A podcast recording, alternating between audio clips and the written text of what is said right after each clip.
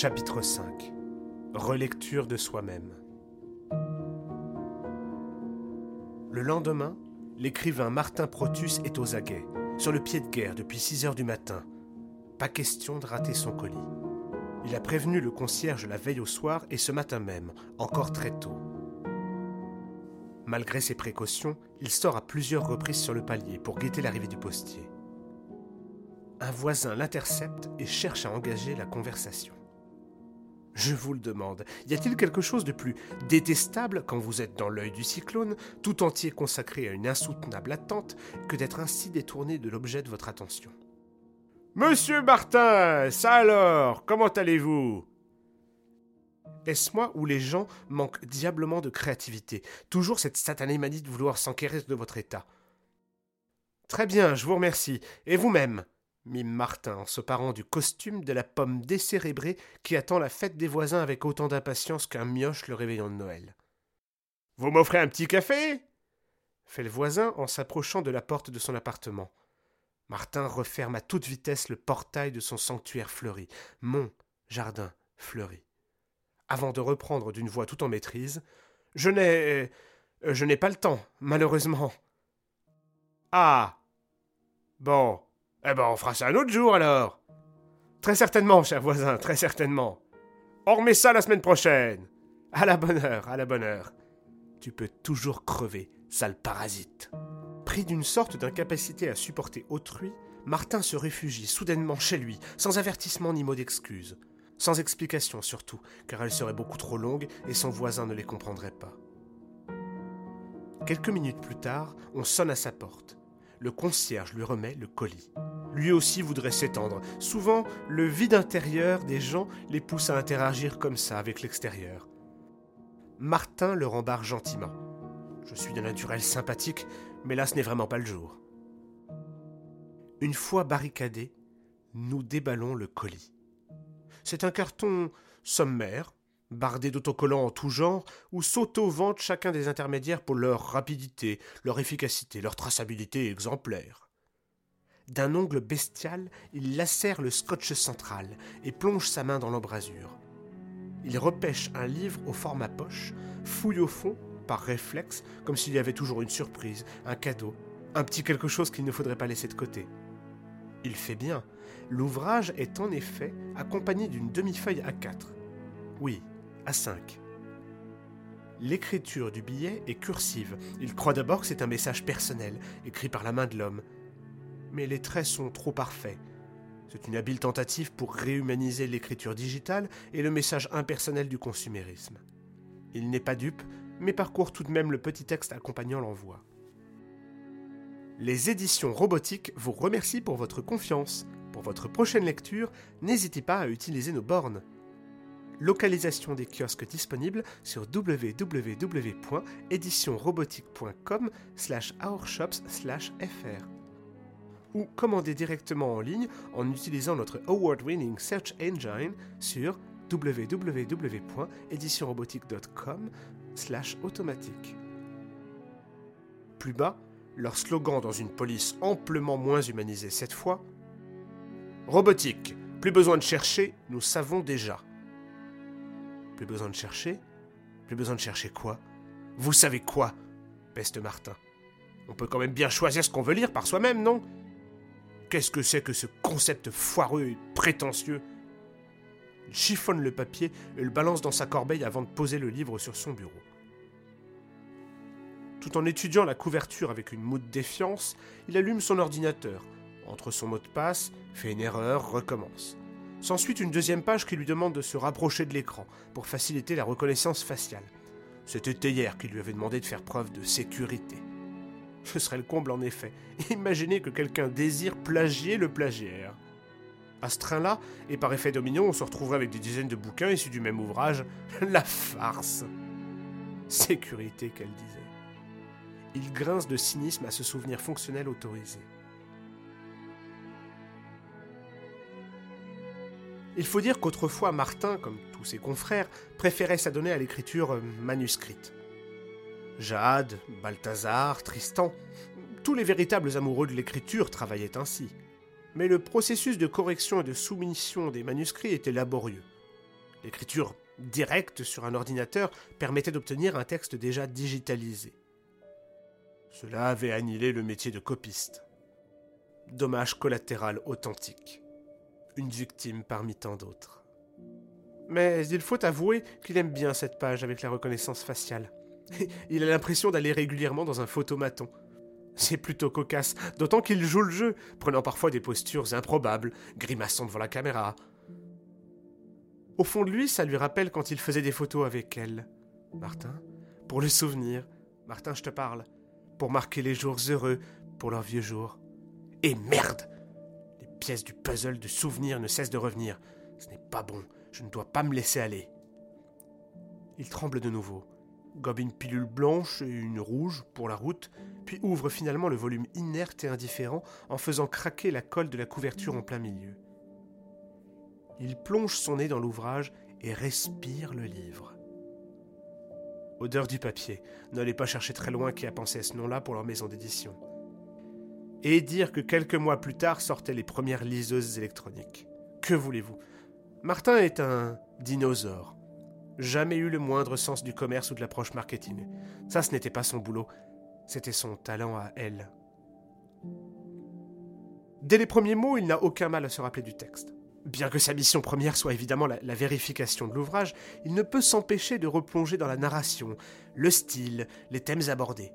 Il y a quelque chose de très étrange à cet instant, dans le fait de se lire soi-même tout en cherchant à comprendre cette histoire de plagiat.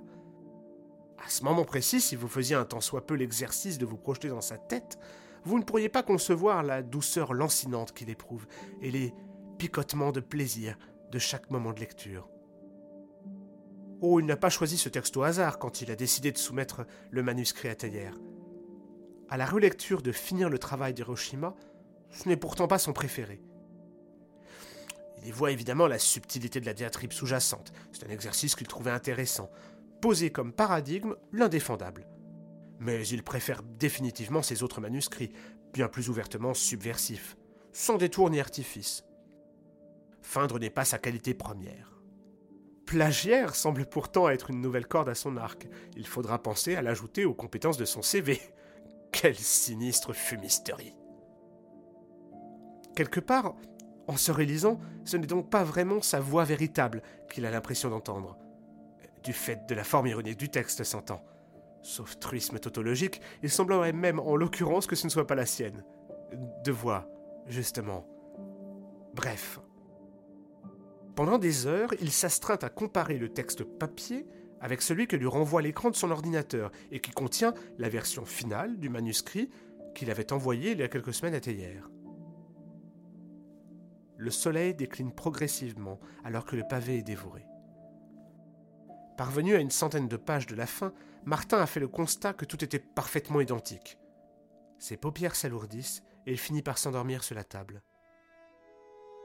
Un bruit, une pensée, une ombre, quelque chose le réveille vers 3 heures du matin.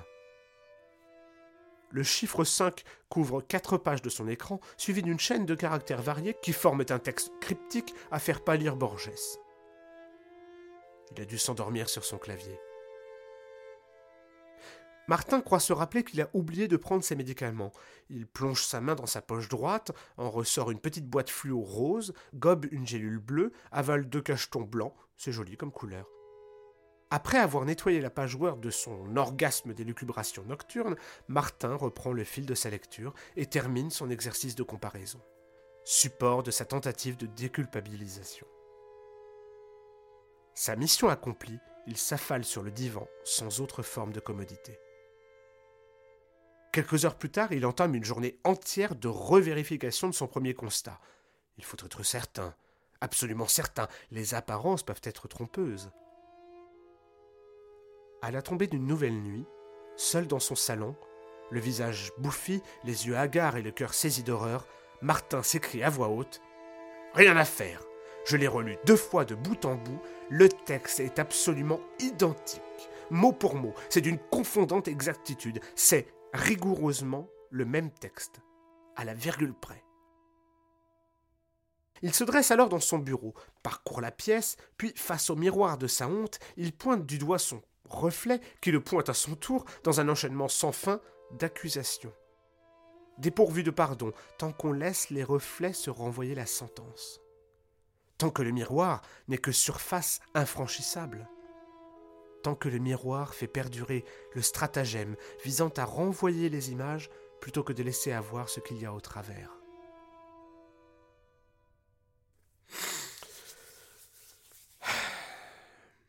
Thérèse ne m'a pas menti. J'en ai désormais l'absolue certitude. Le texte est par ailleurs parfait vis-à-vis de mon cahier des charges. J'avais vraiment fait ce qu'il fallait. Il se rassoit, l'air perdu et saoulé, tapote sur sa table, fait courir ses doigts sur la cajou, puis se redresse vivement, renversant sa chaise dans son ire, avant de faire les cent pas dans son salon en balançant les bras dans le vide à la recherche d'un opposant évanescent. Il hurle aussi. C'est une aberration. Je n'y comprends rien. C'est un non-sens total, à devenir complètement fou.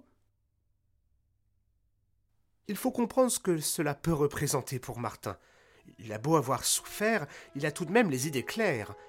La souffrance n'engendre pas nécessairement la stupidité. Frôler la folie comme il l'a fait n'altère pas totalement ses capacités intellectuelles, ni n'annule ses fonctions cognitives ou sa faculté à discerner la vérité.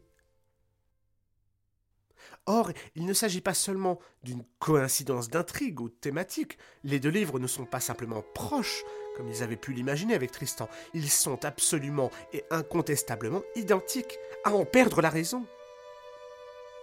Pourtant, je n'ai pas envoyé ce foutu manuscrit à ce putain d'éditeur. Bon sang Du fond de mes souvenirs fonctionnels autorisés, j'en ai l'absolue certitude, quand bien même je puisse avoir une, mémoire des plus ictiennes. Je suis Martin Protus, j'ai écrit ce texte, et le voilà sorti de la plume d'un autre, c'est à devenir cinglé. Le manque de sommeil et son constat terrifiant plongent Martin dans un état de stress qu'il a du mal à contenir. À l'image d'un animal en cage, il tourne en rond dans son appartement à la recherche d'une échappatoire que lui refuse le miroir opacifié par sa honte, par la culpabilité passée, une culpabilité qui semble le condamner d'avance, sans avoir le droit à une seconde chance. Il se parle alors à lui-même et désigne, vindicatif, son écran, puis son clavier, à tour de rôle. Je sais que c'est moi. Il, est là, dans ma foutue bécane, comme tous les autres. J'ai tout tapé moi-même, des milliers d'heures de travail. Merde quoi Putain de saloperie Et les autres entend-il, prononcé par une voix qui semble venir de l'intérieur de l'appartement. Oui, tous les autres, répond-il machinalement, sans s'inquiéter outre mesure d'une quelconque présence. Et Balthazar Silence Il reprend les mains sur les hanches. C'est à tourner chèvre Du calme, Martin, garde ton calme. Il y a forcément une explication rationnelle. Il se force à inspirer, et à expirer lentement, comme le lui a enseigné le docteur Inirovitch. Allons, Martin, reprends-toi. Get a fucking grip. Laisse-moi. Tu l'avais fini il y a quelque temps, non? Quoi? Tu l'avais écrit il y a un bout de temps, ce texte, non? Hiroshima, c'est un vieux manuscrit, non? Et alors, qu'est-ce que ça peut te foutre? Éructe sa première face. Une fulgurance traverse son esprit. Oh, mais es-tu en train de me dire que. que. Est-ce que quelqu'un aurait pu me le voler? Accéder à mon ordinateur? Intercepter mon mail avec le manuscrit? Un collègue peut-être? Oui, c'est possible, bien sûr. C'est tout à fait probable, à cette époque où j'étais complètement dans les vapes. Sa théorie prend du corps et possède les atours du charme de la logique qui élève le raisonnement pragmatique au rang d'esthétique. Il décide par conséquent de persister dans ce dédoublement. L'un de ses visages est en colère, l'autre lui commande la raison. Ah, les salauds, les capons, j'aurai votre peau Respire, Martin, respire, garde ton calme. Il inspire de nouveau et secoue ses épaules, propageant une onde jusqu'à ses mains, afin de détendre l'ensemble de ses muscles. Mais qui Qui? Je ne sais pas. Réfléchis. Mais comme tu y vas, je, n'en ai aucune idée, moi. Réfléchis, Martin, enfin. Serre-toi de ta caboche rouillée que t'a dit Thérèse? Il reprend le livre dans ses mains assemblées en coquille, puis retourne l'ouvrage pour faire apparaître la couverture. Olivius Pristola, Alors on ne sait rien de ce type. J'ai cherché. Tous les articles sur lui ne renvoient qu'à robotique. Aucune biographie. Il y avait sept retours de liens sur le moteur de recherche, tous issus de la même source. Qu'est-ce que je peux bien foutre avec ça? Qu'en dis-tu alors? Déjà, j'en dis que c'est un bien piètre nom pour déguiser le coquin qui m'a escroqué. Ah ah, ah! Quoi? Tu penses que ce n'est qu'un pseudonyme destiné à dissimuler une véritable identité? Un jaloux? Quelqu'un qui aurait récupéré le manuscrit sur l'ordinateur de Cécilia Peut-être Cécilia elle-même, cette petite sainte nitouche C'est Cécile, pas Cécilia au passage. Oh, la barbe, c'est un détail. Son nom exact, on s'en contrefou. Laisse-moi réfléchir. Il secoue la tête. Non, non. Impossible, allons. Pas Cécilia, machin chose. Théière? Ça pourrait être Théière? Lui suggère son double. Mais non, tu dis n'importe quoi. Elle n'en serait pas capable tout de même. Et puis, quel intérêt pourrait-elle y trouver? Quant à Cécilia, elle n'a pas la carrure d'une faussaire. Non, c'est quelqu'un d'autre. Balthazar. Non, allons, arrête de divaguer. Alors un autre écrivain. Un convoiteux jaloux qui ne fait qu'envier ton talent, Martin. Un instant, Martin songe à Tristan, qui court après le succès et n'a jamais connu son rayonnement. Il se remémore son sourire et cette rencontre aléatrale qui pourrait presque paraître suspecte dans les circonstances actuelles. Non, non, impossible. Le seul fait d'y songer me dégoûte. Martin, tu ne dois pas renoncer. Si quelqu'un t'a volé, tu ne vas pas te rouler dans la boue avec eux, tu ne ferais que te salir à leur contact. Laisse-les à leur insipide médiocrité et fuis cette bassesse humaine. Si tu ne peux te mêler à ces figurants de pacotille, sois leur supérieur. Tu as l'étoffe des plus grands. Elle te l'a toujours dit. Qui que ce soit, je le trouverai. Justice me sera rendue. Il faut proposer un nouveau manuscrit. Lumineuse idée, Martin. Excellente stratégie. C'est que j'ai trop souffert pour... Oh, ça va. Cesse de te plaindre. Restons factuels, veux-tu bien? Proposons un autre manuscrit. Oui, et nous confondrons le scélérat. La justice triomphera. Ce petit exercice de dédoublement inoffensif l'a satisfait. Il sait désormais quoi faire et n'a pas replongé dans le désespoir de ses errements passés. Il a gagné en solidité, c'est indéniable. Voilà au moins une raison de se réjouir dans ce marasme littéraire. Il n'y a pas de petite victoire quand on revient de l'enfer. Dès lors, Martin travaille la nuit entière pour chercher, parmi ses écrits déjà semés, un nouveau manuscrit, mûr pour la publication. Il hésite entre quatre ou cinq qui sont totalement terminés et qu'il avait l'intention de soumettre dans la foulée de finir le travail d'Hiroshima. Luttant contre la fatigue, il parcourt ses textes, en long et en large, afin de sélectionner celui qui conviendra le mieux. Sur les coups de 23 heures, soucieux de soutenir sa transe créative, il descend dans la rue, bien décidé à s'acheter une bouteille de whisky. Hésite, tergiverse devant l'épicier, remonte les mains vides. Assurément. Oui, il est remonté les mains vides. De retour à son bureau d'acajou saint de Nacre, il passe encore plusieurs heures à parcourir ses dossiers, à cliquer sur des fichiers plus ou moins achevés et à faire défiler des centaines de pages de son œuvre, attendant d'éclore aux yeux du monde. Il finit par prendre une décision, car le temps presse. Les pauvres ne savent pas voyager léger. Là encore, ce n'est peut-être pas le plus accompli, ni le plus authentiquement lui-même, mais il ne s'agirait pas que Thérèse trouve à redire à sa réelle façon de penser. Pour des raisons inexplicables, car dénuées d'ancrage souvenir précis, Martin a l'intuition que Thérèse n'aime pas le style qui l'a rendu célèbre, à savoir la critique acerbe, dépourvue de déguisement. Les pauvres ne savent pas voyager léger est de la même veine que finir le travail d'Hiroshima. Pour Martin, il s'agit clairement d'une dystopie détestable, mais il prend le parti, encore une fois, de défendre avec véhémence l'avènement d'un système politique repoussant. L'heure n'est plus à l'accomplissement de sa mission d'écrivain, il doit juste prouver son innocence, se désinculper, que les accusations sur lui soient levées afin d'être réhabilité.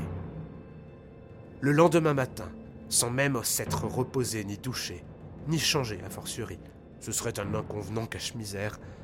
Il franchit le porche délabré des éditions d'odeur du papier, glisse le long des escaliers humides, traverse la salle clairsemée, baignée d'une lumière victorienne, entre sans frapper dans le bureau de Thérèse Najotte, poussant la porte comme on claque un battant d'urinoir ou éjecte une porte de salon, salue sa directrice avec hauteur et dédain et dépose fièrement son nouveau manuscrit. Ça, Thérèse, ça, c'est du Martin Protus. Avant de tourner les talons.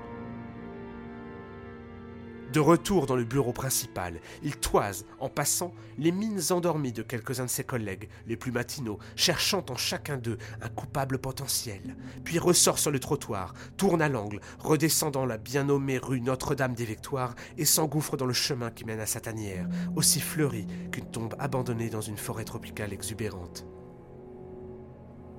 Dans l'ombre d'une contre-allée, un visage de jeune femme dont seul le nez aquilin est éclairé par la lumière blafarde du matin, disparaît dans l'obscurité des ruelles.